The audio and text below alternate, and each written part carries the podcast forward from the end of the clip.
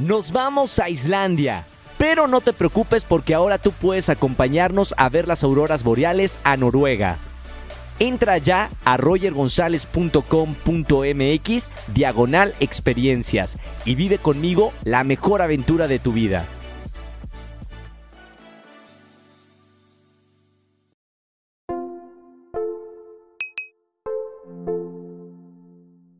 Bienvenidos a un nuevo episodio de Comunidad Wimo. Soy Roger González. Qué gusto que estén como todos los miércoles aquí en este podcast. Y estoy muy emocionado porque está un gran amigo frente a mí. Eh, nos conocemos de hace muchos años y me da muchísimo gusto la carrera que está haciendo. Además de ser una gran persona, es un gran actor con grandes proyectos. Y literal, es el primer actor de Hollywood que tengo en este podcast. Bienvenido a Rafael de la Fuente. Rafa, ¿cómo estás? Roger, wow, qué bienvenida tan, tan linda. Muchísimas gracias. Tú sabes que yo también te admiro muchísimo a ti, lo multifacético que eres y pues la carrera que has tenido y de verdad es un placer para mí estar acá. Eh, Bienvenido a México, ¿eh? Gracias, gracias. Amo México. Vengo por lo menos por lo menos una vez al año, pero muchísimas veces, dos o tres veces al año a México. No solo a la Ciudad de México, sino a diferentes partes. Estuve en Oaxaca el año pasado. ¿Vacaciones? Sí, de vacaciones. ¿Y qué tal? Puerto Escondido. Ah, Delhi. Allá me voy mañana, de hecho. Oh, sí, a Puerto Escondido. ¿Cómo sabías de Puerto Escondido? Eh, pues un amigo me comentó que fue, que le pareció increíble, que le pasó increíble, que, que era como menos turístico que, que, Tulum y tal, porque quería hacer como unas vacaciones de playa. Sí. Y, y pues fui y me enamoré, me encantó. Oye, vamos a hablar un poquito en este podcast de, de toda la trayectoria, no solo profesional, que mucha gente y, muchos fans que te siguen conocen perfectamente tu carrera, pero también de tu vida eh, en, en, el área personal. Eh, ¿Dónde naciste y cómo fue tu infancia, Rafa? Wow, ok, yo nací en Caracas, Venezuela. Hace ya muchos años. eh, y eh, pues crecí en, en, en Caracas. Eh, viví en, en, Venezuela hasta los 19 años que me mudé a Estados Unidos.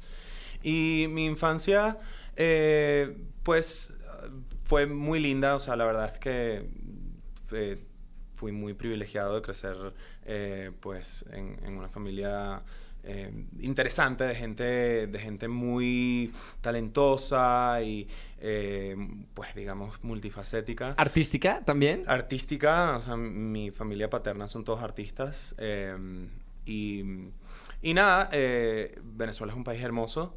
Pero bueno, también eh, crecer gay en un país conservador y en una familia conservadora también fue difícil. Entonces, eh, ambas cosas, ¿no? O sea, como que tuvo sus dificultades, pero también eh, no me faltó nunca nada y, y, pues yo estoy muy consciente de ese privilegio y, y muy agradecido con, con, mis padres, ¿no? Por, por, darme sobre todo una muy buena educación y eh, pues enseñarme que está bien y que está mal. Pero en, en esa época, Rafa, eh, antes de los 19 años, Venezuela no estaba pasando por un momento complicado como lo estaba pasando ahora. Yo llegué a ir a, a, a Venezuela en muchas ocasiones, años después, y, y el país era funcionaba y era hermoso sí. y la gente estaba muy contenta. De hecho, de las mejores personas de Latinoamérica, me atrevo a decir que son los venezolanos.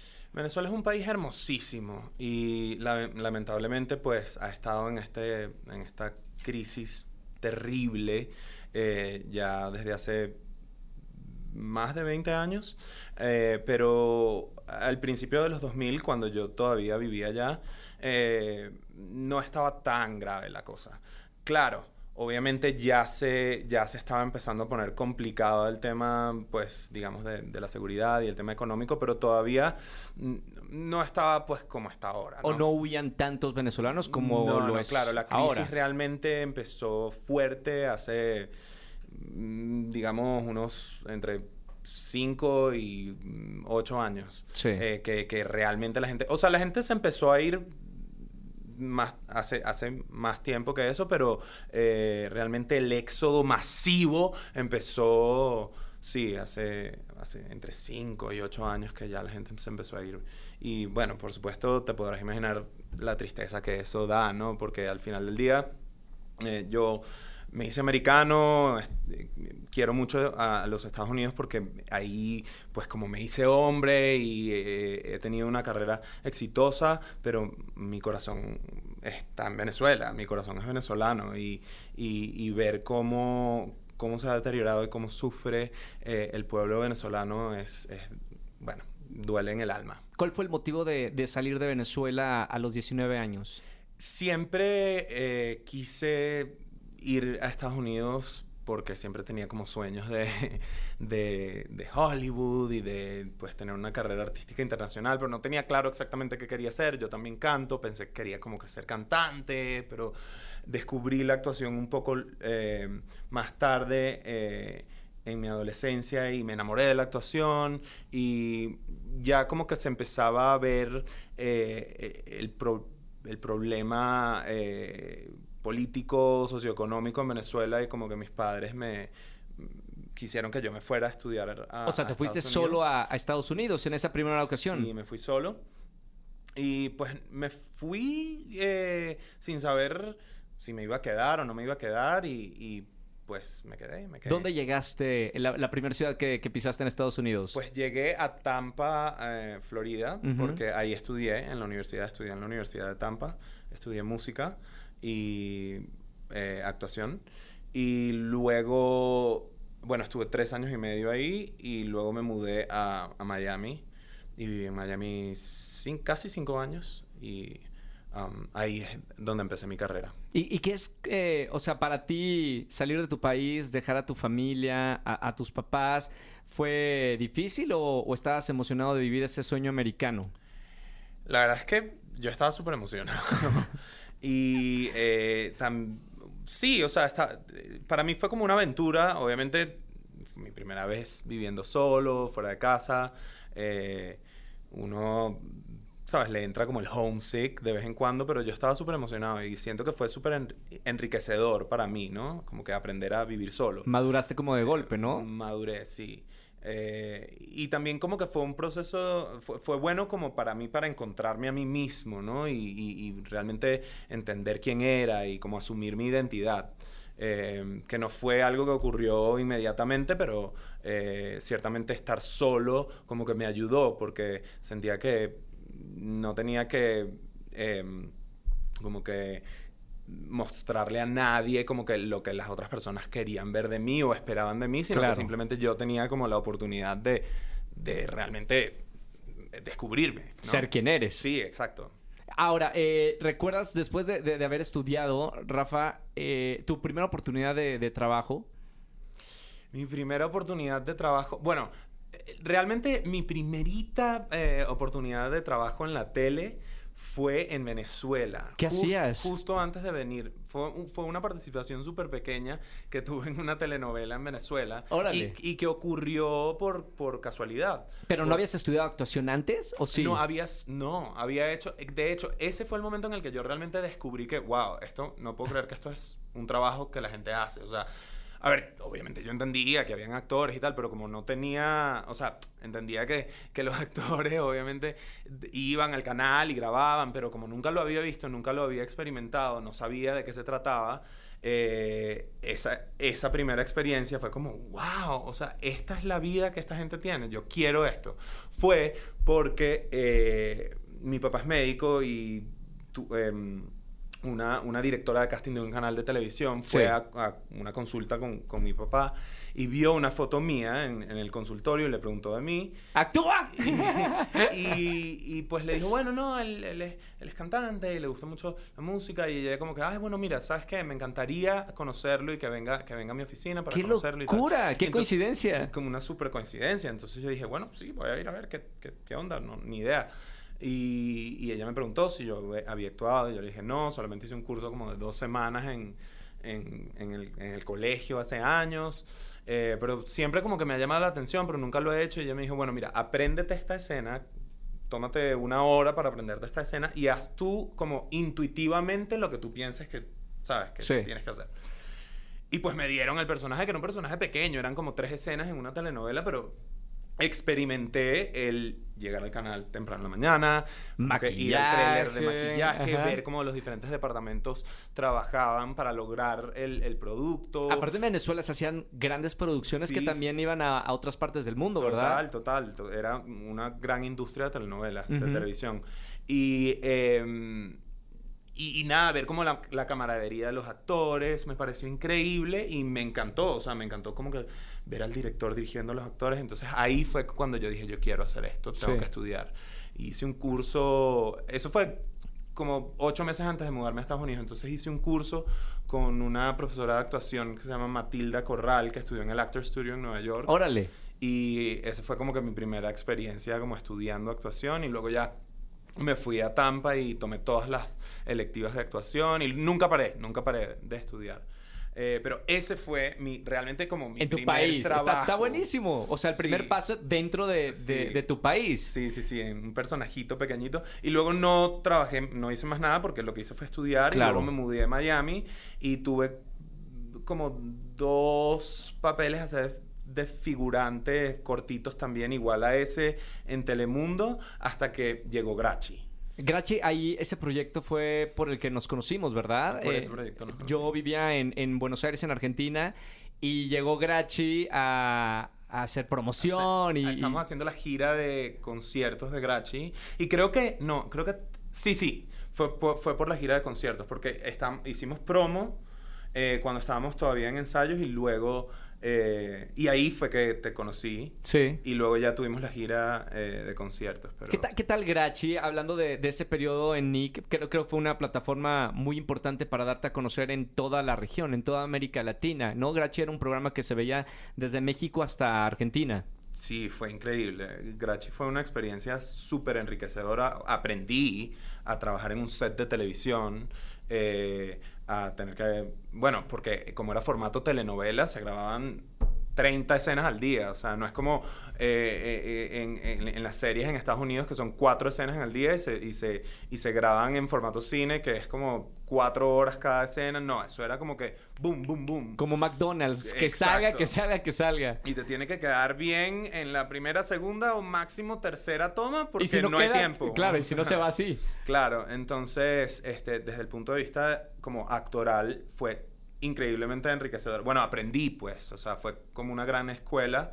eh, pero además fue divertidísimo porque... Era un grupo increíble. Yo, un- yo me acuerdo que todos se llevaban tan bien Sí. que era de verdad un grupo en el cual querías eh, estar. Sí, Llegaban a sí. Argentina y todos eran ya un grupito que se quería muchísimo. Súper, súper divertido. Y además, obviamente, luego grabamos discos y hicimos giras de conciertos. Entonces, eso también fue una experiencia increíble. Pero lo más divertido de Grachi es que Grachi se grababa en Miami, pero no salía en Estados Unidos, sino salía en toda Latinoamérica. Sí, claro. Entonces, sale Grachi al aire y nosotros seguimos grabando y eh, No se convierte en un éxito, pero nosotros ni idea, porque nosotros estamos en Miami, no Claro. la vi en Miami. Y de repente venimos a México a promocionar y tipo tuvieron que cerrar el centro comercial donde estábamos haciendo firma de autógrafos porque no colapsó. Sí, sí, sí. Entonces fue, fue realmente una experiencia que, bueno, obviamente siempre estará en mi corazón porque fue mi primer proyecto, fue un proyecto adem- además súper dulce y súper lindo porque trabajar para niños es como lo más lindo del mundo. Tú, tú lo hiciste en Disney Channel. Cre- es como- crecimos con una, pues varias generaciones, ¿no? Claro, totalmente. ¿Te siguen recordando de Grachi hoy en día? ¿Es en 100%. serio? Sí, y de hecho me reconocen de diferentes proyectos que he hecho, pero cuando me reconocen de Grachi es como que me llega como al corazón porque es como, es, bueno, Grachi, o sea, el primer, mi primer proyecto y, y tan dulce, tan lindo, tan inocente, eh, y, y bueno, fue, fue increíble. De hecho, estuve con Isabela Castillo ayer- anteayer y me dijo que te mandaba saludos. Dile, Ay, manda sal- uy, la amo tanto a ella y a, y a sus papás. Sí, sí, sí. Le mandamos un gran, gran beso. Eh. ¿Con quién te hiciste así como más eh, amigo de, de todo el grupo de, de Grachi? ¿Y que sigues hablando hoy en día? Bueno, mis amigos más cercanos de Grachi son Isabela, Sol Rodríguez, Uf. Que adoro y que ella también vive en Los Ángeles, entonces nos vemos muchísimo. Sí. Eh, Ahora tú dale un beso y, un abrazo de mi parte. 100%. Gracias. Eh, Willy Martin, lo quiero Mm. mucho. Él vive en Miami, no nos vemos mucho, pero tenemos un, un- un group chat en donde hablamos María Gabriela de Faría también. También. Eh, bueno, Andrés, todos realmente, o sea, nos queremos porque, bueno, fue una época de nuestra vida muy, muy linda y muy especial y, y los quiero mucho. Creo que con, con Sol, Isabela, es con los que tengo más contacto, con Ra- Raquel Rojas también, eh, Pero a todos los quiero. los Ahora, quiero ese eh, era un proyecto, Rafa, de actuación. Pero también, como acabas de decir, te fuiste de, de concierto a muchos lados. Es, es- es decir, probaste la vida de actor y de rockstar. ¿Cuál, Bueno. cuál, cuál fue la más emocionante? Bueno, en cierto nivel de No, rockstar. a ver, hicieron grandes eh, recintos, estadios, o sea, Sí, era en estuvo- grande. Sí, estuvo cool. Eh, eh, fue una experiencia realmente, o sea, estuvo surreal. Sí, sí, Eh, Sobre todo porque vivíamos en Miami, entonces no fue como que, bueno, sale la serie y poco a poco te empieza a reconocer la gente y como que te vas acostumbrando a, a- a- como a es- al, al público. Fue como... ¿Ya había redes de sociales en, cero- en- en ese? O sea, no es Había Twitter, nada más. nada más. Uy, es la época en la que tú no te enterabas qué pasaba en el mundo. Había Twitter y luego... em, no, eh, sí, solo Twitter, porque Instagram salió cuando justo cuando se terminó Grachi. Ya. Creo que en, en la última temporada de Grachi al final empezó Instagram, pero Bueno, realmente... pero no, no- no es lo que es ahora, que No, tú sabes qué pasa con tus proyectos en Claro, cualquier parte del claro. planeta. Eh, y... mm, ¿Qué te estaba contando? Ah, creo que obviamente la experiencia de las giras fue lo que disfruté más. ¿Por qué? Eh, bueno, porque viajar con todos los compañeros, eh, siempre, eh, como decimos en Venezuela, echando broma. Eh, no sé, fue divertido, o sea, fue como una aventura. Además, obviamente, el contacto con el público.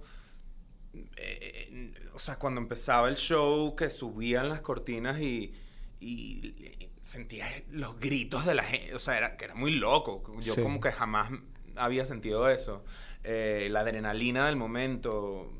Fue, fue muy divertido, porque también además viajar y conocer tantos lugares. O sea, aquí en México estuvimos en el Metropolitan. Claro, gran, gran teatro aquí en la ciudad. Sí, y pero los días de semana, en los fines de semana estamos en el Metropolitan, pero los días de semana eh, íbamos al interior del país. Entonces Monterrey, Guadalajara. Exacto, Puebla. Conocimos muchos lugares, entonces también eso súper lindo. Claro, estábamos así como eh, promo en la mañana, show en la noche, pero igual, ¿sabes? No, pu- pudimos conocer y fue, fue súper divertido. Creo que la parte de Rockstar fue mi parte preferida de, de Grachi.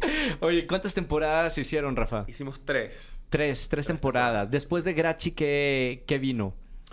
Bueno, después de Grachi, eh, como fue un éxito tan grande Grachi, Nickelodeon USA quiso hacer la versión americana de Grachi. Sí. Entonces, pero quisieron como cambiar el, el- el elenco y hacer un elenco menor, porque nosotros, nosotros te- estábamos en, bueno, Isabel era la menor, pero todos estábamos en nuestros 20, o sea, yo tenía 23, 24 y estaba interpretando a un personaje de 16, 17 Sí. ellos querían como chicos de 14, 15, o sea, actores que tuvieran la edad de los personajes. Am, pero nos dejaron audicionar para los eh, personajes mayores, o sea, los profesores o los personajes que no eran el elenco principal, pero Sí. eh, eh, estaban en la serie, pues. Y el elenco de, de- de soporte, de apoyo. Y audicioné y quedé en uno de los personajes. Eh, y la hice. Hice la, una temporada de... Yo y Ka- Katie Barberi fuimos los únicos del elenco original que quedamos en la versión americana. Fue, fue raro entrar como un elenco completamente nuevo. Tú ya sabías del proyecto, eras parte del proyecto. ¿Cómo, cómo te veían a ti como actor que ya lo habías hecho antes?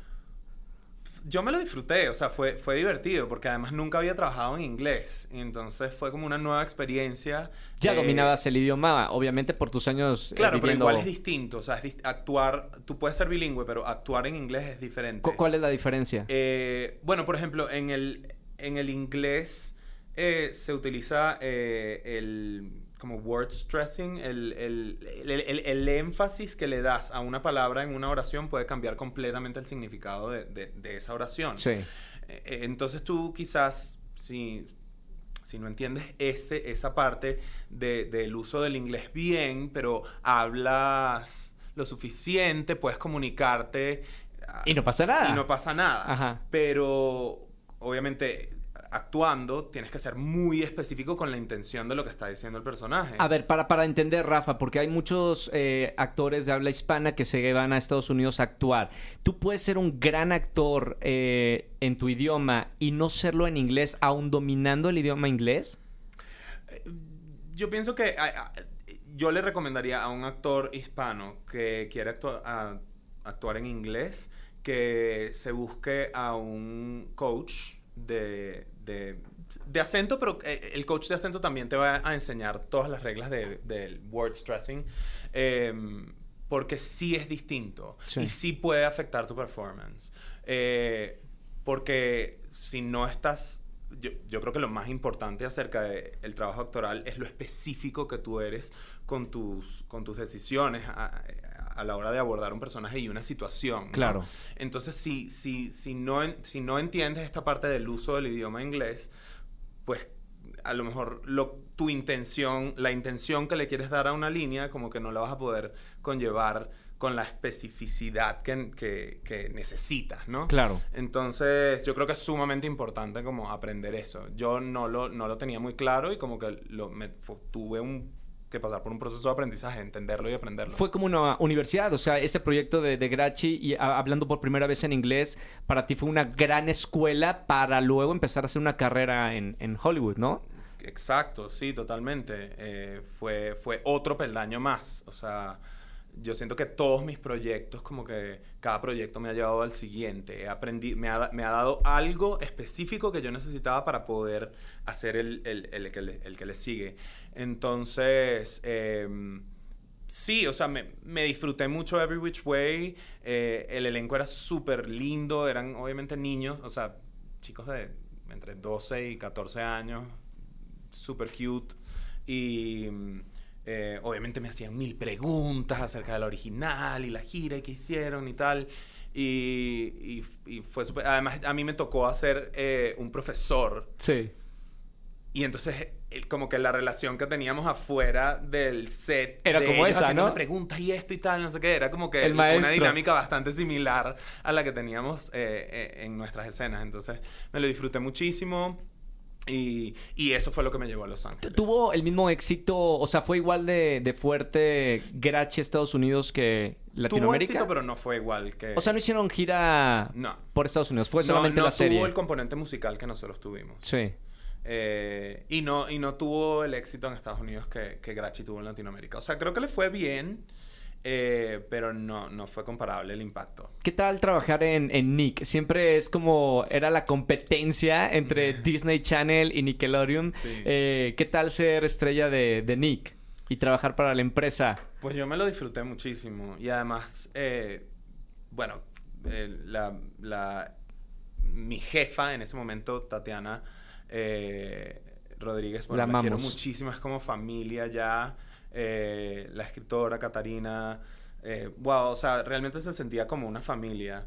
El, el vicepresidente JC, que, que ya, ya no están eh, en la compañía, pero en ese momento fueron nuestros jefes, wow, o sea, de verdad que nos trataron, fue súper lindo, o sea, realmente se sintió como una familia y yo, yo me lo gocé demasiado. No, no sé si te malacostumbra trabajar así, porque no sé si en la realidad, hablando luego de, de tus proyectos posteriores en tu carrera, siguió así.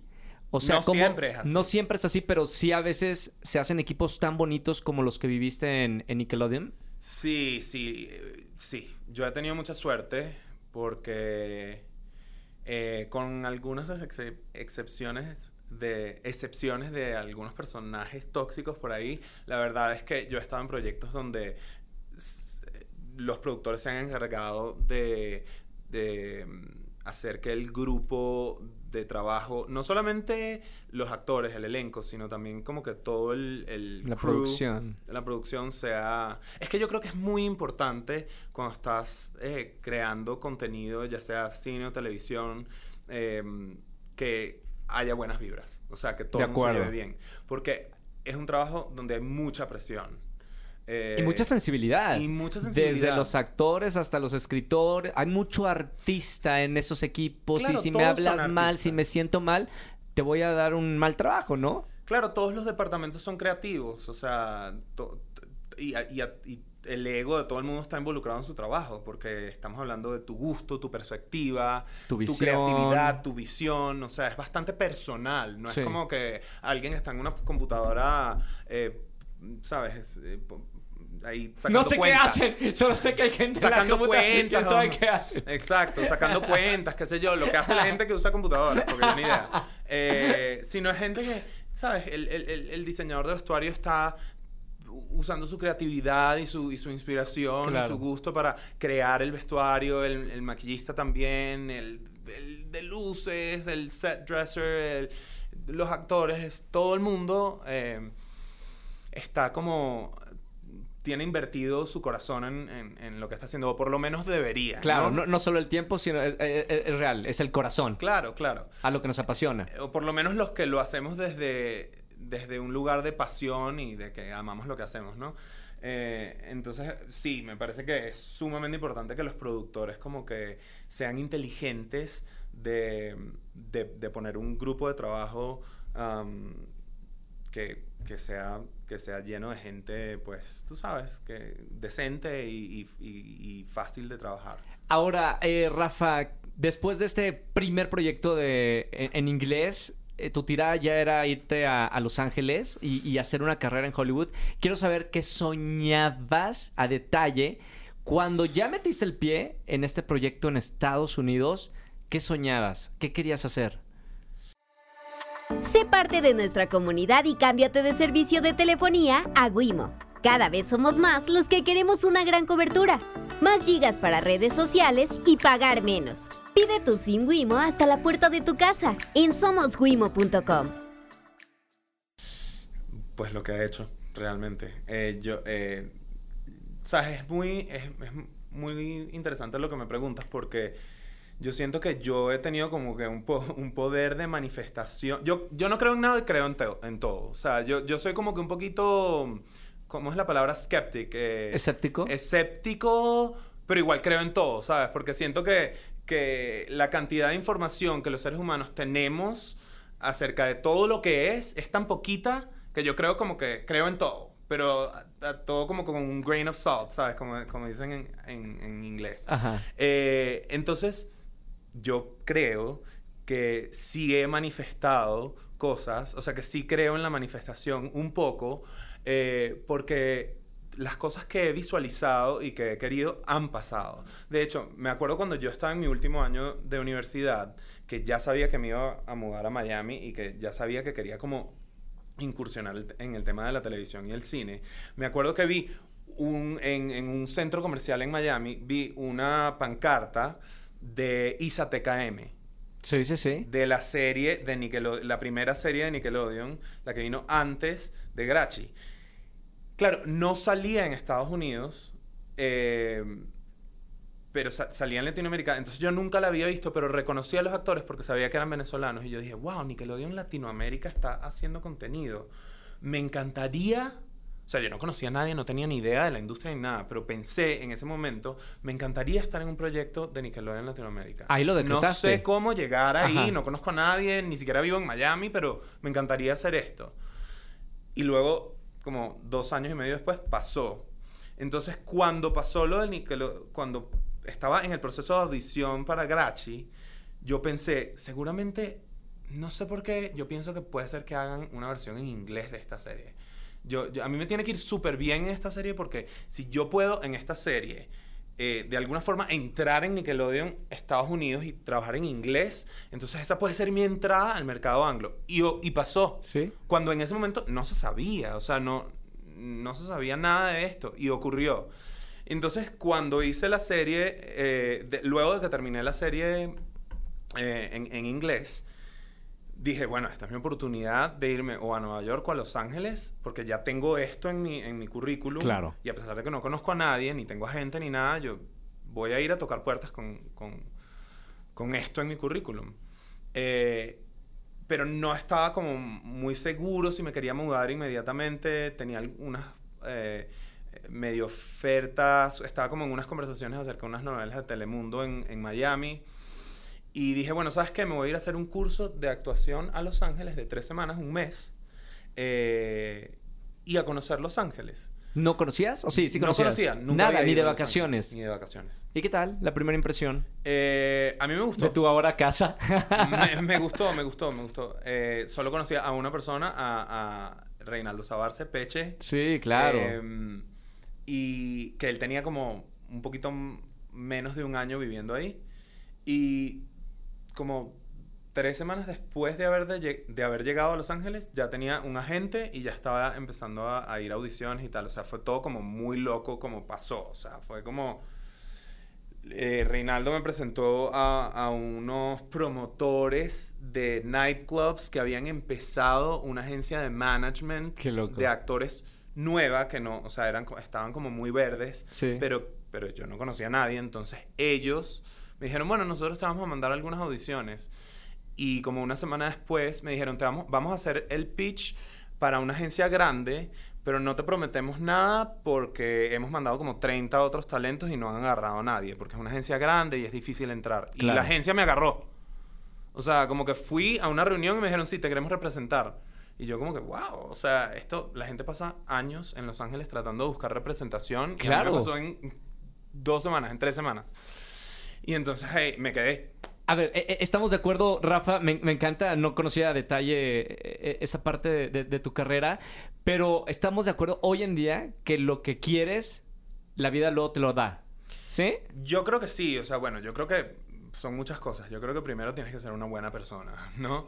Yo, yo pienso que si tú eres una buena persona que, que estás alineado con tu propósito y que tu eh, proyección energética hacia el universo es positiva, o sea, si haces el bien, si tratas bien a la gente, si obras bien, eh, yo siento que el universo se encarga de, o Dios, o como lo quieras llamar, o sea, eh, eh, lo, que, lo, que, lo que no podemos ver, pero que sabemos que está ahí, Sí. se encarga de, de, de devolvértelo. Y yo pienso que sí, que cuando tú tienes tu propósito bien claro y cuando tú visu- visualizas y trabajas por ello, las cosas, las cosas se te dan. Quiero, quiero hacer una, una pausa, Rafa, para... Porque esto se queda, ¿no? En, en podcast y se, en YouTube y en todos lados se queda ya plasmado. Hoy, hoy, hoy, eh, ¿qué día es? Miércoles 12. eh, son las 4.49. ¿Qué te gustaría en tu carrera hacer? ¿Cuál es tu sueño? Mi sueño. En grande. Ya vemos que lo que dices se, se cumple. Da, en grande, en grande. Quiero todo. de algo O sea, específicamente quiero- que sueñes. Quiero, quiero hacer cine mm, interesante, eh, retador en ambos idiomas, eh, tanto en Hollywood como en Latinoamérica. Em, y, y quiero, y quiero que, que las películas en las que esté eh, tengan un, un mensaje positivo, que haya como, que tengan un impacto positivo en el mundo. eh, que, o sea, que obviamente se- me inspiren y me reten y me y, y proyecten mi carrera aún más, pero que tengan un propósito eh, también que sea positivo, ¿no? ¿Con quién estás actuando en, en esas películas que me dices? Ay, me encantaría trabajar con, con Kate Blanchett, con... Ok. eh, wow, con Salma Hayek, con eh, Pedro Pascal, con eh, Meryl Streep. Wow, no sé, con todos. ¿Algún director en específico? Wow, me encantaría. Lo digo porque a lo mejor va a pasar Sí. y quiero que te voy a mandar este, este videíto. Eh, me encantaría trabajar con Jonathan Jakubowicz, que es venezolano y está- ha hecho cosas muy interesantes. Eh, me encantaría trabajar con Guillermo del Toro. Wow. Me encantaría trabajar con, eh, con Steven Spielberg, ¿por qué no? Wes Anderson, I don't know. O sea, miles. Con todos los grandes.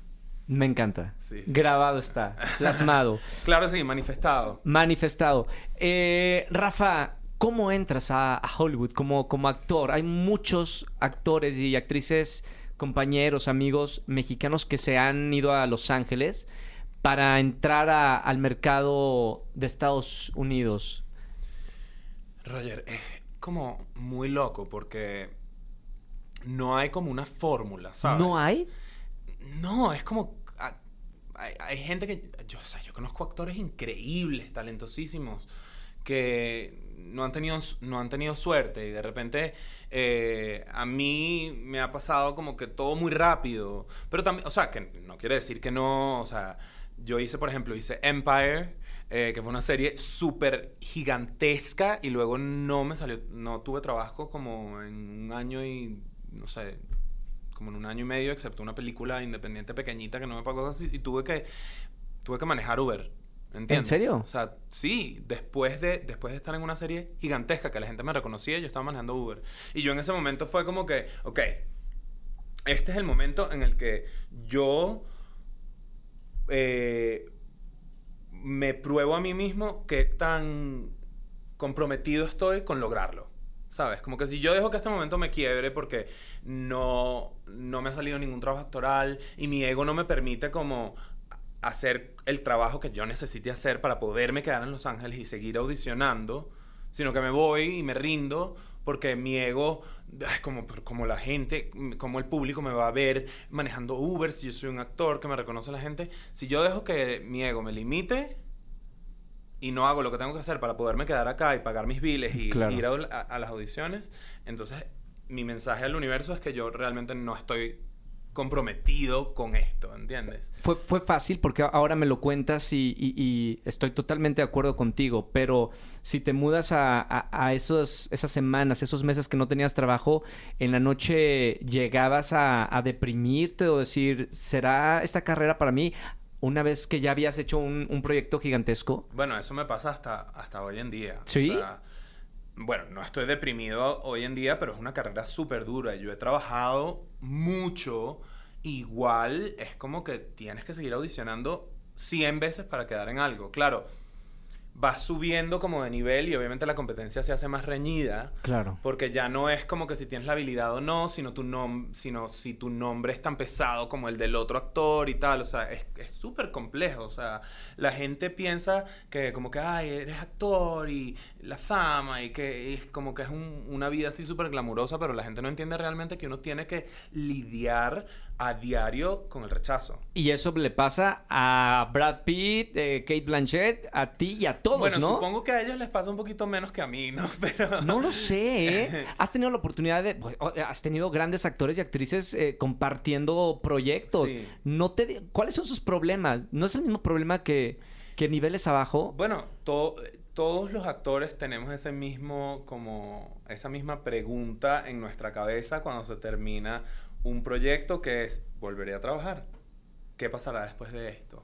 O sea, no hay como seguridad, como job security, no hay, no hay seguridad laboral en esta industria. Es una, es una industria súper volátil en la que un día todo el mundo te quiere contratar, el siguiente día se olvidaron de ti o simplemente eh, no, te, no te llegó el personaje correcto eh, por X cantidad de tiempo. Entonces es difícil y por eso también cuando estás trabajando y cuando estás produciendo dinero tienes que ser inteligente en cómo inviertes tu dinero, en, en, en qué hacer para poder, ¿sabes?, asegurar asegurarte como desde un punto de vista financiero, ¿no? Claro. y, digamos que los actores no tenemos esas herramientas en general de cómo administrar el dinero, ¿no? Por eso es que yo delego. Tengo, tengo un equipo que, que, me ayuda con todo eso, que me ayuda con mis inversiones y con, y con pues, tener visión, ¿no? A futuro. Porque, porque sí, o sea, pues, por ejemplo, yo estuve en Dynasty cinco años grabando 22 episodios al año, al año, que en Estados Unidos es muchísimo, son nueve meses y medio de grabación. Sí. Y se acabó Dynasty y, entramos en el tema de la, de la huelga que hay ahorita. Ahorita en, Los Ángeles eh, hay una huelga. Eh, eh, eso quiero hablarlo, digo, un poquito más adelante, Rafa, porque es un temazo. Un temazo, De hecho, gracias o no a eso estoy platicando hoy contigo. Pero, pero antes quiero saber un poquito de... Después de, de, de la primera serie en Hollywood, ¿Cómo, cómo entras a Dynasty? Bueno, te iba a contar cómo, cómo entré en, Hollywood. Me encanta. y, en Hollywood entré, porque pasaron muchas cosas antes de Dynasty. En Hollywood entré como, como entra todo el mundo, que es yendo a 150 mil castings eh, y, pues aprendiendo qué te funciona y qué no te funciona, porque obviamente al principio te pones muy nervioso, luego, o sea, es, es todo un tema y todo un proceso de aprendizaje. Eh, Tenías ya tu agente, ¿no? tenía ese agente que conseguía las, como a las tres semanas de mudarme a Los Ángeles.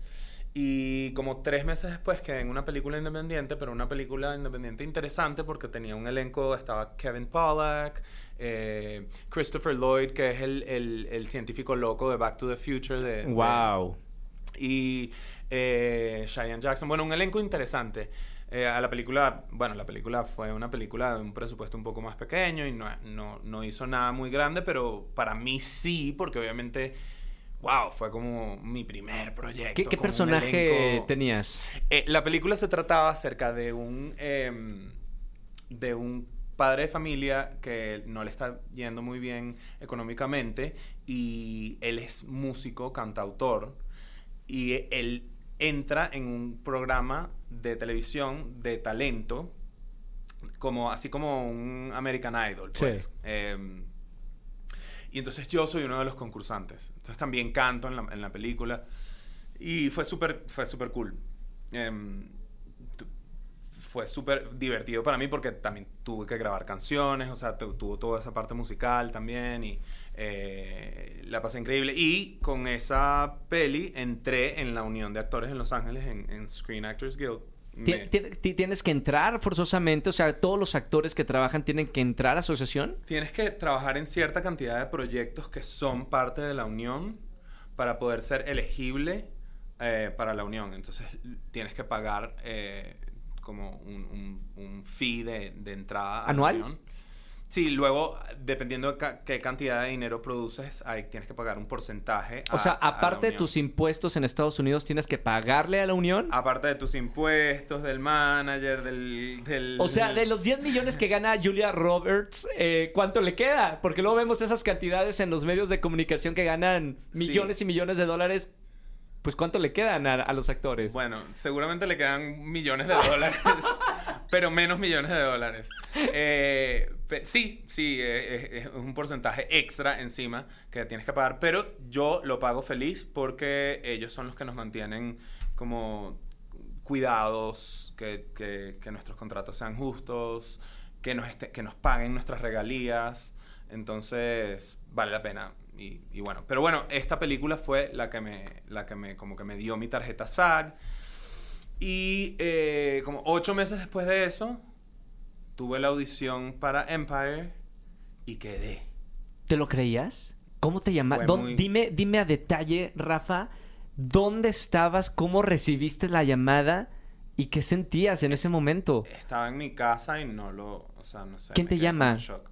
Me- Fue súper rápido el proceso porque ya ellos tenían todo el elenco, iban a empezar a grabar y faltaba este personaje.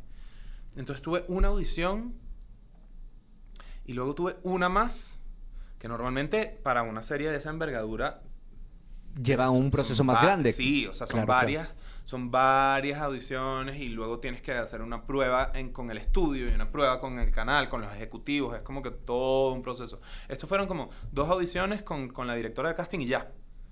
Y entonces me llama mi agente a darme la noticia, pero la noticia fue como, mira, quedaste en esto, felicidades, te aprobó el canal, tal, tal, tal, tal, tal, te tienes que ir mañana a Chicago a grabar. Y yo como, ¿what? O sea, fue muy, muy loco. Obviamente como que lloré, llamé a mi familia, fue, fue... No, creo que, creo que estuve en shock como una semana, porque después...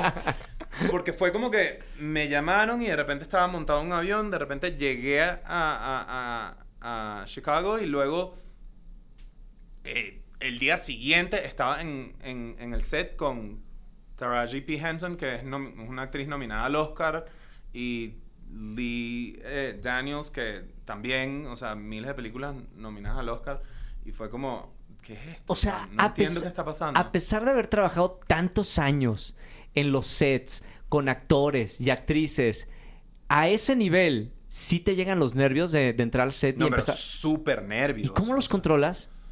Bueno, no sé, respirando y... Sí, no, no sé cómo los controlo. O sea, esta- estaba súper nervioso.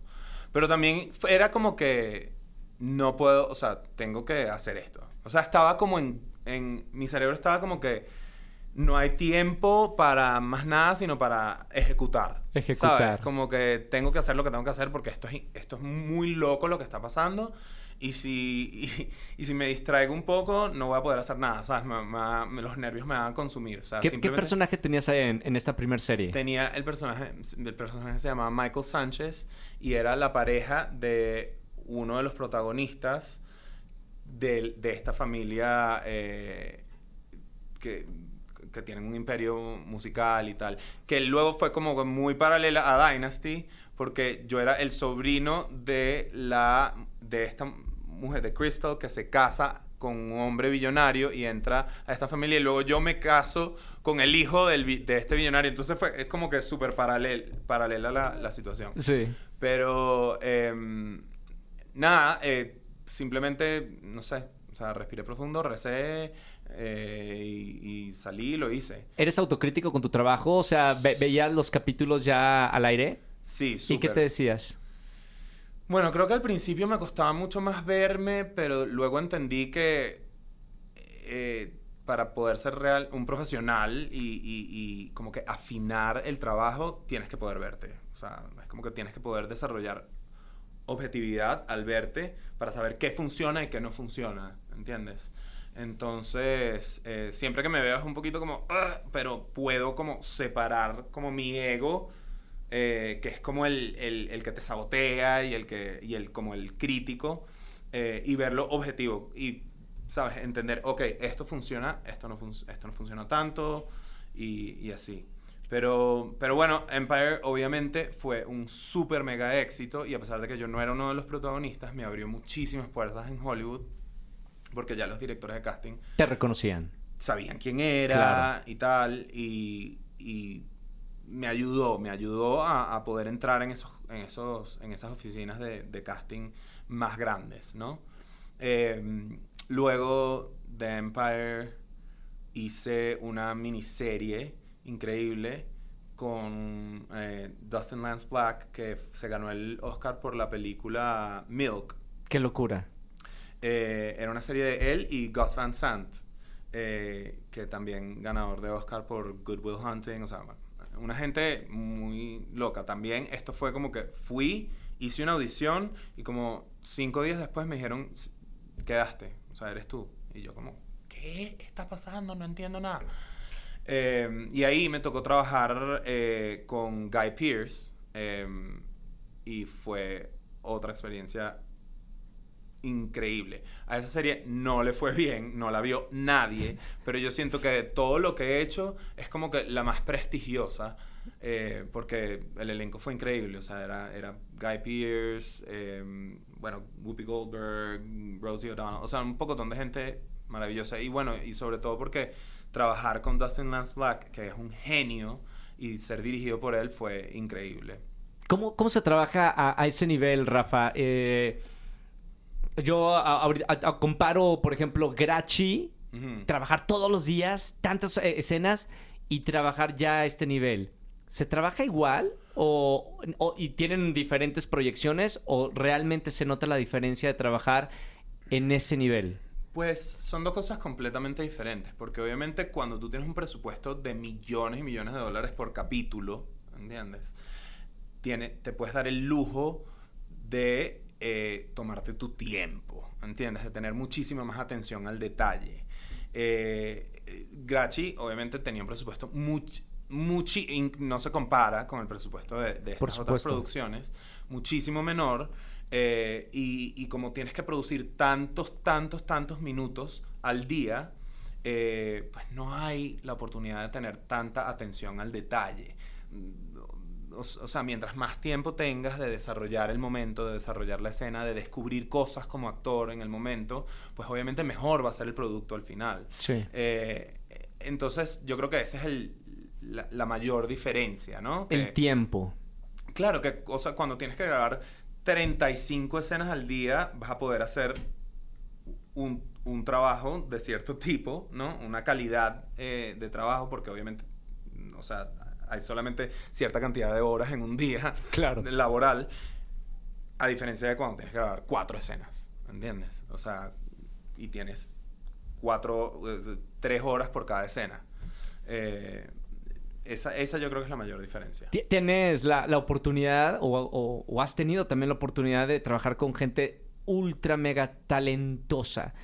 Eh, ¿Recuerdas algún buen consejo que te haya dado algún director, algún compañero, actor o actriz para ejecutar tu trabajo? Nos vamos a Islandia. Pero no te preocupes porque ahora tú puedes acompañarnos a ver las auroras boreales a Noruega. Entra ya a rogergonzalez.com.mx diagonal experiencias y vive conmigo la mejor aventura de tu vida.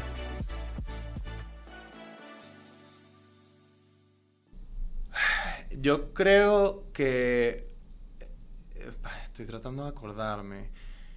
Bueno, me, me acuerdo que Kevin Pollack, que bueno, estuvo más recientemente en la película, en la serie de Amazon, eh, Mrs. Maisel, eh, es un actor increíble. Eh, me acuerdo que él era uno, de los actores con, que, con quien yo tenía escenas en mi primera película, eh, esa de la, de la que te hablé ahorita Sí. Él eh, nos decía, todo en el cine todo tiene que ser pequeñito, o sea, como que lo más pequeño, lo más pequeño que tú te puedas imaginar, solamente ten el pensamiento y ya se va a ver, como que no, no, no, no tienes que como que mostrar nada, o sea, solamente con que tú tengas el pensamiento de lo que le está pasando a tu personaje, ya la cámara lo va a agarrar. Y eso como que se me quedó grabado porque es muy cierto, porque la cámara de cine es como que acá. Entonces, Y la gente te ve así. y la gente te ve así. Entonces, me acuerdo de eso. Y, y en cuanto a la industria, eh, me acuerdo que Taraji me dijo. eh, bueno, no, no sé si fue un consejo, pero como que me, me aupó mucho. O sea, como que me, me, me dijo como. Estás en lo correcto, como no.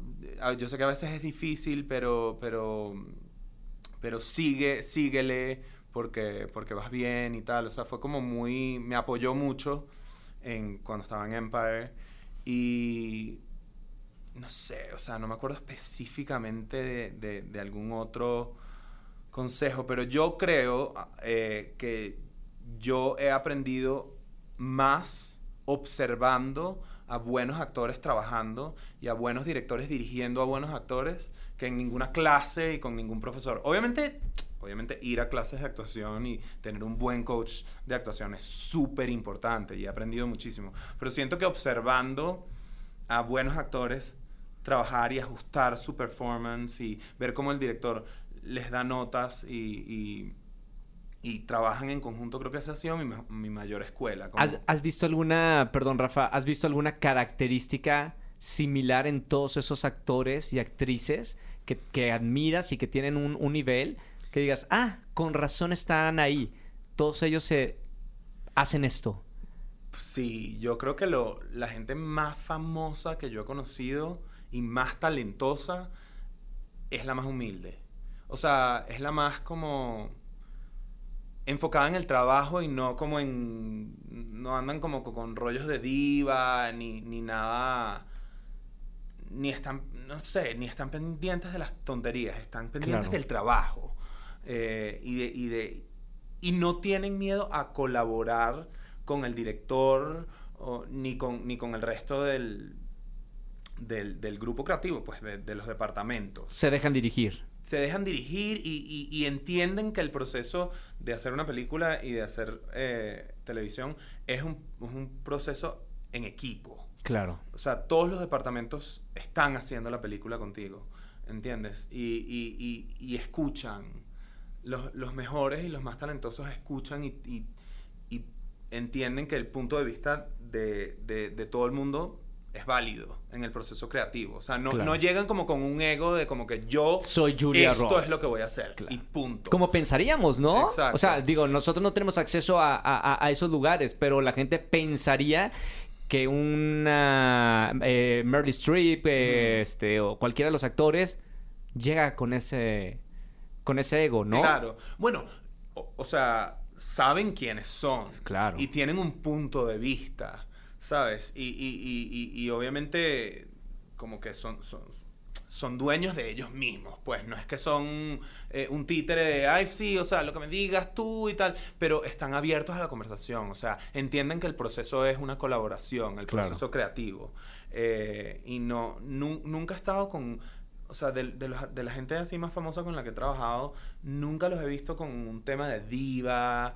ni, ¿sabes? Ni, ni, ni tratando mal a nadie, ni llegando tarde, ni tomándose su tiempo. O sea, no, es como que un profesionalismo y como impecables. Pasa, pasa como en otros niveles, ¿no? O sea, cuando es eh, el, el actor eh, principiante, amateur o local, normalmente se presta a eso, pero esos niveles ya no se permite. Pues yo creo que eso pasa cuando la gente, o sea, es- eso viene de la inseguridad, yo creo, ¿no? De acuerdo. como que, que tienes que hacer eso, o bueno, de la falta de profesionalismo. Pero yo creo que cuando la gente tiene un ego elevado, es porque realmente en el fondo están inseguros y sienten que tienen que poner este como, como Personaje, este ¿no? personaje para que la gente se crea que ellos son lo que ellos no se creen que son, ¿entiendes?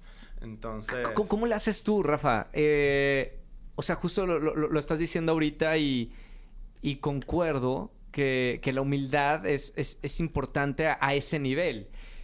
¿Cómo a tú- cualquier nivel, yo a creo. cualquier nivel, es verdad. Pero cuando llegas a, a- a- a ese nivel, nivel de, de fama, popularidad, uno pensaría que puede perder el, el piso. ¿Tú co- cómo lo llevas con ese tema? Bueno, yo pienso que es un trabajo más. Yo también pienso que como que yo hago esto porque a mí me encanta el proceso crea- creativo del actor. Me parece fascinante el poder eh, contar historias, eh, en- en- entrar en la mente de alguien distinto a mí y ver cómo yo puedo interpretar a alguien diferente a mí. O sea, cuál es mi punto de vista de quién sería esta persona. Eso me, me parece fascinante eh, y admiro mucho a, a- a- a las- a- a- mis compañeros. O sea, me encanta estar rodeado de, de actores talentosos. O sea, realmente lo hago por eso, porque lo disfruto. No lo hago porque me creo que la, la fama o por ser famoso ni nada de eso. Eh, y además entiendo que la fama es eh, efímera. O sea, en un, un segundo estás en una serie exitosa y te reconoce todo el mundo y un año después eh, no, la gente se olvidó de ti. ¿Lo viviste? Entonces no es algo real, Claro. realmente. O sea, la fama, claro, la fama te puede dar acceso y te puede dar algunas cosas, pero también es difícil. O sea, también es difícil de manejar. Entonces yo creo que muchas veces la gente que mm, pues pierde la perspectiva eh, es porque lo han hecho por las razones equivocadas, Ujú. o sea, por querer ser famoso eh, y como que la gente que lo hace por el amor al arte, como que entiende que la fama es como una añadidura, ¿sabes? Algo que, que si yo pudiera hacer lo que hago eh, al nivel que lo quiero hacer y trabajar con la gente con la que quiero trabajar sin ser famoso, elegiría eso. O sea, preferiría no ser famoso, pero poder ser actor. Pero entiendo que eso es imposible porque obviamente eres actor y la si te va bien, ve y- claro. Ajá. pero, pero no, nunca ha sido porque quiero ser famoso, porque de hecho, no sé, me pongo un poco nervioso cuando la gente me reconoce. O sea, me gusta cuando la gente me reconoce y, siento el afecto y el cariño, pero perder la eh, privacidad no es algo tan lindo ni tan divertido como la gente puede pensar. O sea, hay como una idea como glamorosa de la fama que realmente no es real, pues. Y me imagino que tú lo has vivido también. ¿Qué cosas, Rafa, no te da la fama? Tú lo has visto eh, y lo has visto en, en- en- en tus, en tus amigos, en tus compañeros. Por más fama y dinero que tengas, ¿qué no te da eh, la fama? Felicidad. no ¿Has visto no actores a ese nivel deprimidos? Sí, sí, sí, totalmente. 100%. Muchísimo. Eh, de hecho, siento que la fama puede aislarte. Te, te puedes sentir muy solo eh, eh, cuando, cuando estás en, en- en un momento de fama. Porque también siento que la fama es así, ¿no? Como que de repente... Bueno, a menos que, estés, que seas uno de los más famosos del mundo, pues, pero, pero sí, es así. Pero no, no te da la felicidad, pierdes tu privacidad, que la- es súper valiosa. Em, no sé, es como, es complicadita de, de manejar. ¿Por la qué? fama. Eh, Incluso a ese nivel, por que ya, que ya llevan una carrera y muchísima, mucho callo, a ese nivel sí Pues es aprendes a manejarlo, no, no es que la sufres. Yo no sufro el éxito, no lo estoy diciendo que como que, ay, pobrecito yo que tengo un cierto nivel de fama. Eh, o sea, yo he conocido a Ariana Grande, ella es famosa, ¿entiendes? Yo no me considero que yo soy famoso, pero sí siento que tengo algún, algún nivel de, de, de fama. Claro. Eh, y, y no lo padezco, no lo sufro. Me parece una tontería la gente que como que, ay, no me quiero tomar la foto, qué fastidio. No, o sea, como que, por Dios, o sea, si alguien se me acerca, qué lindo, ¿no? Pero, o sea, por ejemplo, yo la semana pasada perdí a mi gatita, que era el amor de mi vida, y no paré de llorar toda la semana. Igual se te acerca alguien y tú estás miserable, deprimido por dentro. Claro.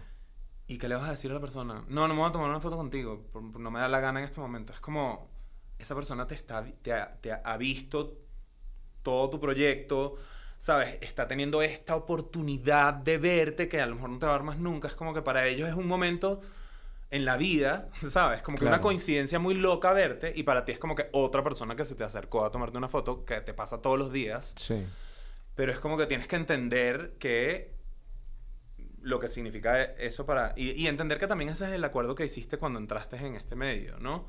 Eh, pero... mm, No, pero yo estoy muy agradecido realmente por, por, por el público y por todo lo que me ha pasado y, y entiendo que hay, sí, cosas negativas con las que uno tiene que lidiar o momentos en los que quizás no es lo más fácil del mundo eh, eh, lidiar con la notoriedad, eh, pero, pero todo bien. Dinastía. Vamos a entrar a, a ese tema. Uno de los proyectos o el proyecto más importante de tu carrera. ¿Cómo lo, cómo lo ves eh, este proyecto? Sí, yo, bueno, es que cada proyecto me ha dado tanto y como que ha sido como el peldaño para el proyecto siguiente, ¿sabes? Que sin los proyectos anteriores no hubiera llegado a Dinastía. Entonces como que todos han sido como el proyecto más importante de mi vida Sí. en ese momento. Claro. Pero sí, yo creo que Dinastía, por supuesto, o sea, ha sido como el que más, digamos, me ha cambiado la vida, en cierta forma. O sea, fueron cinco años de mi vida para empezar. Eh, fui del elenco protagónico, estuve en todo el proceso de promoción, en todo el, el, el- el marketing, estuve en todas las vallas, en los, o sea, sabes, como que tuve muchísima más presencia en este proyecto que en cualquier otro que haya estado antes. Em, 108 capítulos, eh, fue, fue realmente significativo para mí. Em, creció, me, me, me introdujo al mundo, pues, o sea, tu, tuve, tu, o sea, fue un, fue un, una serie que se vio en todo el planeta porque nuestro eh, contrato con Netflix era global, o sea, no era por región. Claro. Normalmente las series como se Netflix hace un contrato con las series eh, que no son de Net, que no son exclusivas de Netflix, sino que por ejemplo eh, Netflix Latinoamérica aquí en México hizo una serie y bueno esta serie se va a ver en toda Latinoamérica y quizás en Estados Unidos para los hispanos en Estados Unidos y, y Europa, pero no se ve en Asia y no se ve, o sea se hace se hacen contratos como regionales. Claro. Dynasty estuvo en todo el globo, el- en todo el, el planeta, entonces como que wow, voy a Australia y me reconocen en Australia, voy a Italia y me reconocen en Italia, voy a República Dominicana y me reconocen en, en, en todos, o sea, en, en los lugares más recónditos Sí, que sí, no sí. te puedes imaginar, me reconocen. Eh, entonces, sí, fue, fue un proyecto que me cambió la vida. Ahorita eh, hablamos de la privacidad. A, a ese nivel de ser conocido en, en todo el planeta, Rafa, eh, ¿llegó alguna revista o prensa a invadir ya tu privacidad? Creo que no soy suficientemente famoso para eso todavía. Nunca me ha pasado algo así como paparazzi o algo así. Y como realmente yo soy súper abierto en mi vida, como que no, no sé qué podrían como... No sé, a menos que me tomen una foto en la que salga mal y la, la quieran publicar, pero... Pero no, no... Bueno, nos hicieron un paparazzi en París cuando estábamos grabando un episodio de Dynasty que grabamos en París. Y me pareció muy cómico. Pues fue como que, ay, mi primer paparazzi. Eh, pero, pero realmente no, no he tenido una experiencia negativa desde ese. Terminaste ya este proyecto, ¿verdad? Sí, lo terminé el verano pasado. Ya, este, eh, final de temporada. Final de temporada. Ya no hay más Dynasty. No, no hay más Dynasty. Siento que tuvo su momento. Estuve súper contento de haberlo hecho. Obviamente que cuando llega el final es como... Ya estás listo para un nuevo reto, pero es difícil decirle, decir adiós a como que la familia que hiciste esos cinco años. Crecieron contigo, o sea, Eh, cinco años de tu vida. Cinco años, sí, o sea, bueno, to- todavía tenemos un, un group chat, todavía hablamos bastante, eh, pero, ¿sabes? Fue agridulce, porque, por supuesto, mucho agradecimiento de, lo, de que lo pudimos haber hecho, de que lo pudimos hacer y de haberlo hecho. Em, pero, ¿sabes? También un poquito triste porque fue mi vida por cinco años y, y bueno, y ya, no hay más, se acabó. Ahí quedan los episodios en, en Netflix para los que no hayan visto la serie y la quieran ver, eh, pero nuevas temporadas ya no. Ahora, Rafa, eh, ahora sí vamos a, a hablar del tema que está pasando en, en- en Estados Unidos con, con los escritores y, y que de hecho por eso estás aquí conmigo en, en México, en la Ciudad de México, en los estudios de EXA. ¿Qué está pasando con los escritores, con la unión de escritores en Estados Unidos y se ha parado toda la producción en Hollywood? Eh, bueno, esa fue la excusa para finalmente poder venir a México. No es la razón principal por la cual vine eh, a México, pero fue como que la excusa que yo le pude dar a mi agente de decirle, mm, a mi agente americano, de decirle, no está pasando nada acá, me voy a México porque desde hace mucho tiempo he querido venir a- a- a trabajar en español eh, y no he podido porque estoy grabando, porque estoy ocupado y tal. Y bueno, ahora lo que está pasando en eh, Hollywood es que la unión de actores, de escritores, eh, les llegó el momento de su renegociación de contratos con los canales de televisión y con los estudios Sí. y los streamers para renegociar como que los, sus términos, pues en cuanto a lo mínimo que les pueden pagar, la escala de pago, el- la cantidad de horas, regalías, etcétera, etcétera, etcétera. Y eh, los canales no quisieron negociar o no les ofrecieron un, un, eh, como una, una oferta que les pareció justa Sí. y hicieron una, o sea, empezaron una huelga en la que dijeron no se trabaja, no trabajamos. Y no hay escritores. Y ni- ninguno de los escritores, como eh, se hizo una votación dentro de la unión de actores, Sí. en donde la mayoría de los, la gran mayoría de los actores votaron sí a la huelga, entonces ahora ningún actor que pertenece a la unión puede trabajar. ¡Wow! O sea, ni actores ni escritores. Eh, los, los actores eh, van a empezar huelga, es lo más posible, porque ya votamos y votamos sí a la huelga, eh, pero no ha empezado la huelga. Pero es que sin los escritores nadie puede trabajar, porque los escritores son los que crean el contenido. Claro. Y sobre todo en televisión, porque en televisión el escritor está involucrado.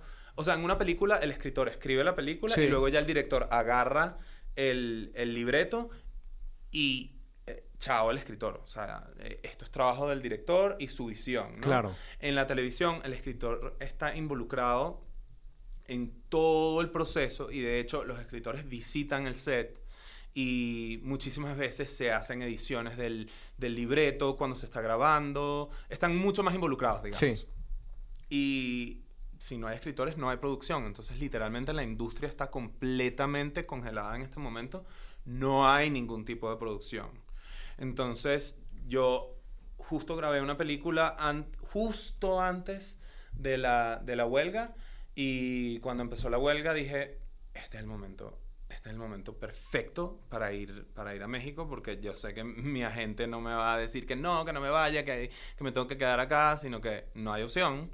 Y yo tengo tanto tiempo queriendo venir a, a México porque soy latino, porque hablo español, porque es mi primer idioma, porque sé que se están haciendo cosas súper interesantes acá, Claro. porque sé el éxito que producciones acá están teniendo a nivel global y quiero ser quiero ver, o sea, quiero ser parte de la conversación, o sea, quiero quiero venir a contribuir a lo, a lo que se está haciendo acá. ¿Te gustaría o ha- has visto alguna serie eh, en habla hispana que, que te haya llamado mucho la atención, que te hubiera gustado estar en el elenco? Entra a somoswimo.com y cambia de chip.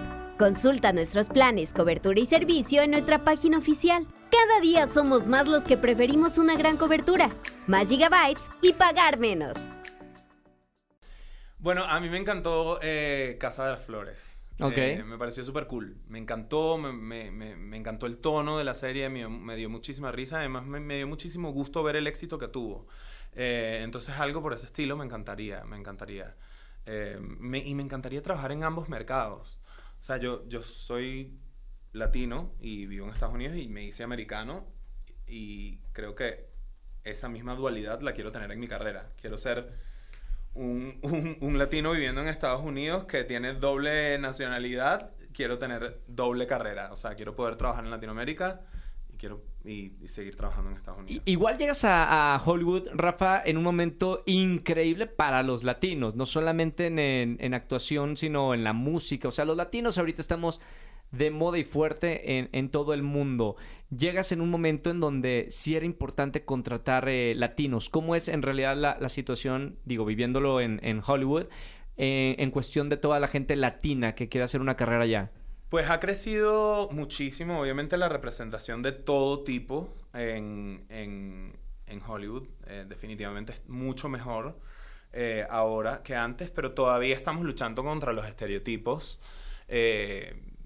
de qué significa ser latino. O sea, como que latino no es una raza, latino es una cultura. Dentro de la latinidad hay diferentes culturas. Entonces Claro. la idea de que el latino se ve de cierta forma no es real, porque hay, hay afrolatinos, hay latinos con rasgos más indígenas, hay latinos rubios de ojos azules. Entonces, es como que todavía eso está como que un poquito, eh, pues digamos, el estereotipo del latino todavía sigue un poquito arraigado en, en Hollywood, pero hay mucha más presencia de latinos, eh, 100%. Y, y, de, y, de, y, de, y de todo tipo, o sea, como que inclusión de todo tipo, hay muchísimo más inclusión de, de personas LGBTQ+, y, em, y bueno, nada, eso es- obviamente me conviene muchísimo a mí, eh, porque yo soy ambas, em, o sea, yo entro dentro de esas dos categorías, eh, y, y pues obviamente ha sido muy bueno para mí. O sea, yo, yo, yo, porque yo soy abiertamente gay y he interpretado a personajes gays y además soy latino, entonces que, que, que yo haya entrado justo en este momento ha sido eh, muy positivo para mí. O sea, me ha ayudado. Pero obviamente al principio de mi carrera, hace ya casi 10 años, bueno, hace 10 años eh, que me mudé a, a Los Ángeles, hace 13 empecé mi carrera, eh, pero hace 10 años la conversación no estaba en, como está ahora. Claro. Entonces, eh, eh, yo he visto en estos últimos 10 años cómo eh, ha mejorado eh, Hollywood en cuanto a su entendimiento de lo importante que es la inclusión. Eh, quiero cerrar con unos últimos temas. Eh, Rafa, me encanta platicar contigo y, y son un poco los podcasts que pasan la hora, ¿no? Ya pasamos la hora. Gracias por, Oh, wow. por estar pendiente a la gente que nos está escuchando y, y acompañarnos en esta plática. Eh, número uno, quiero hablar del tema acoso en Hollywood. Se ha tocado mucho el tema, la industria misma ha tocado el tema del acoso y han salido películas y series. Tú estás ahí. Cu- ¿Cuál es la realidad y, cuál es la visión de Hollywood en este momento con este tema? Bueno, yo sé que definitivamente es una realidad y he conocido a pues compañeros y actores que, que han sufrido, o sea, han, han estado en situaciones en las que han sido acosados o- o abusados o a- y abusadas eh, sexualmente en la industria. Em, yo he tenido muchísima suerte. A mí nunca me ha pasado nada. Y nunca he estado como en una situación incómoda en la que me hayan hecho ninguna sugerencia, ni ninguna, ni pedido ningún favor de, de, de ese tipo. Em, y, y y estoy consciente de que he tenido suerte porque le ha pasado a mucha gente. Eh, siento que desde el principio del, del movimiento Me Too, que empezó en el 2019, creo, Sí. o 18, las cosas han cambiado mucho y ahorita eh, siento que se ha, ha cambiado, ha cambiado. O sea, ya no es tan común porque todo el mundo sabe que en, en cualquier momento alguien tuitea que lo, lo, que le están haciendo o lo que, o lo que pasó y a la cancelado. Cárcel, claro. Eh, pero, tam, pero siento que también ha ocurrido algo que es como que la cultura de, de cancelar a la gente solamente, o sea, como que sí siento que hay que creer al, creerle a las víctimas, pero siento que es muy importante poder mantener un diálogo y una conversación. Esto de que como que alguien acusa a alguien de algo y el público cancela automáticamente al, a, a, al, acusado sin escuchar su parte y sin, ¿sabes? Como que siento que es muy importante que haya diálogo, claro. que, que puedan haber momentos de aprendizaje, que la gente bueno, obviamente si alguien abusa sexualmente de otra persona, por supuesto que tiene que asumir las consecuencias, pero siento que el péndulo se fue muy hacia el otro lado y, y ahora como no hay conversación, no hay diálogo, no hay, no hay como este teaching moments. Mo, Solo hay una condena. Sino como condena, ¿no? Eh, que mucha gente se lo merece, eh, pero no sé, me parece que es un poco tóxico este ambiente como cancel culture que, que llaman.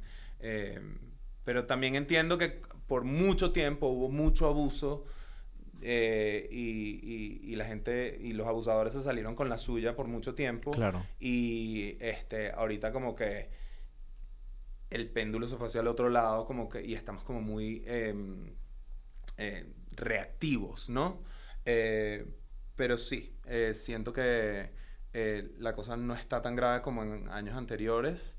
Eh, hay como mucho más respeto eh, en Hollywood, pero sí históricamente hubo mucho abuso de poder eh, en Hollywood en cuanto a, en cuanto a eso. ¿Cómo, cómo lo llevas con, con, las redes sociales? Eh, hablábamos hace unos minutos de que crecimos con nuestros proyectos solamente en Twitter y, y ahora pues ya sabes, estamos en la boca de todos y, y, todo el mundo sabe todo acerca de, de nuestras vidas.